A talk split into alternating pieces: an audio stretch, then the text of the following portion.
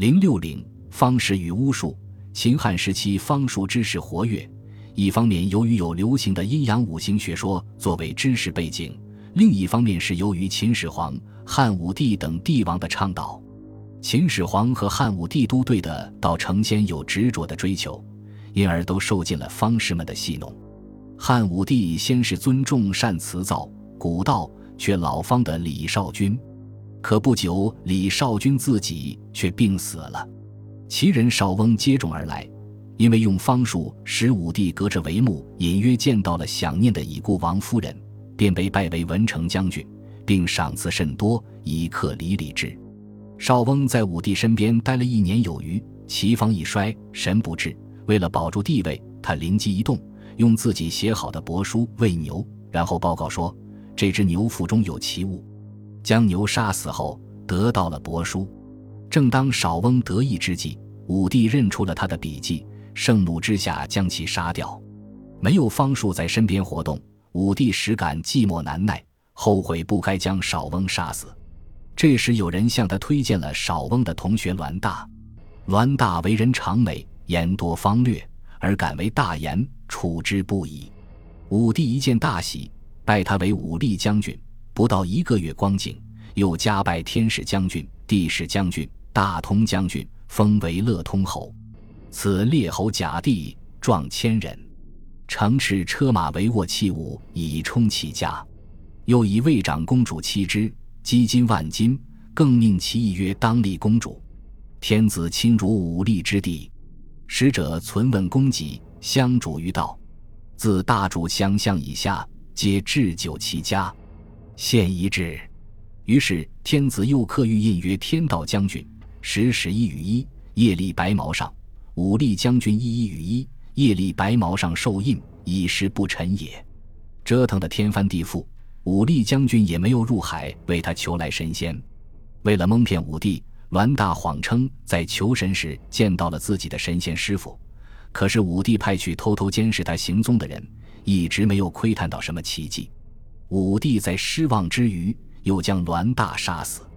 可笑的是，武帝在一次次上当之后，仍执迷不悟，明知方士之后此神人，入海求蓬莱，终无有验。然机迷不决，既欲其真，上有所好，下必甚焉。统治者的忧礼，使天下方士迷然向风。武帝忧宠栾大之时，使得海上厌气之间，莫不扼腕而自言有尽方能神仙矣。此后方士言神赐者迷众，把全国弄得乌烟瘴气。神仙悼词之外，最流行的巫术为厌胜之法。当时妇人多习之，以诅咒怨家。王公贵族的深宅大院之中，此类把戏被作为争宠夺嗣的工具，不断上演着。巫术多端，贻害最甚者，莫如彦祖。武帝之事，拜及皇后、太子、宰相，其后广陵厉王、中山孝王太后亦以此拜。西夫公以祝祖拜东平王，足以自极。后汉和帝殷皇后、灵帝宋皇后和帝姓人继承，光武子父灵智王言，三国无孙亮，无不遭此祸者，亦云哭矣。因巫术大行，操其术的巫祝渐多，巫师有时被描绘成动物或其他的奇形怪状，他们可能被画成一棵树或者有蛇作伴。他们通过念咒或舞蹈，有时进入迷惘状态和胡言乱语。来达到他们预期的效果。他们除了在长江流域大肆活动，在淮河流域和山东半岛也特别活跃。这只能推论出，他们也普遍的在其他地方活动。武帝曾奉巫人神君若神明，昭帝时世俗视为行诈，为民巫祝，以取离谢，奸见蛇，或以成业致富，故旦世之人事本相学，是以街巷有巫，闾里有祝。巫祝已成为令人羡慕的职业。东汉时期，巫术五花八门，有的渐成习俗，如五月五日以五彩丝系臂者，辟兵及鬼，令人不病温；五月五日续命履，俗说以一人命；八月一日是六神日，以露水调珠珠蘸小指，以点酒去百病；又永见中经师大义，云丽鬼字也重油光。亦但流言无止见之者。其后岁岁有病，人情愁怖，复增提之，既已脱祸。今家人之艰辛，皆取诸后间卷二寸许系户上，此其验也。有巫风导致时俗奢靡，进步思想家王福在《前夫论》中痛陈此弊，诗此不计其麻，女也婆娑。今多不修钟馗，修其残肢，而起学巫祝，鼓舞士神，以欺巫戏民，迎惑百姓。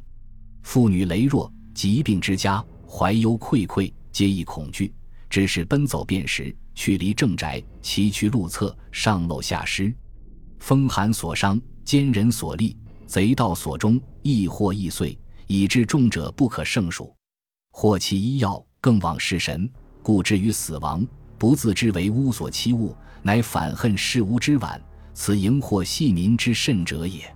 或才好增，作为书头，令工彩画，故人书著须是巧言，欲要多福。或列拆增，裁广数分，长各五寸，缝绘配之；或防彩丝而迷，断节以绕臂。此常无异于吉凶，而空残灭增丝，迎济小民。或刻削起壶，寸切八彩，以成渔业，无穷水波之纹，遂刺凤，作为四囊群一批，费增百间，用工十倍。本集播放完毕，感谢您的收听。喜欢请订阅加关注，主页有更多精彩内容。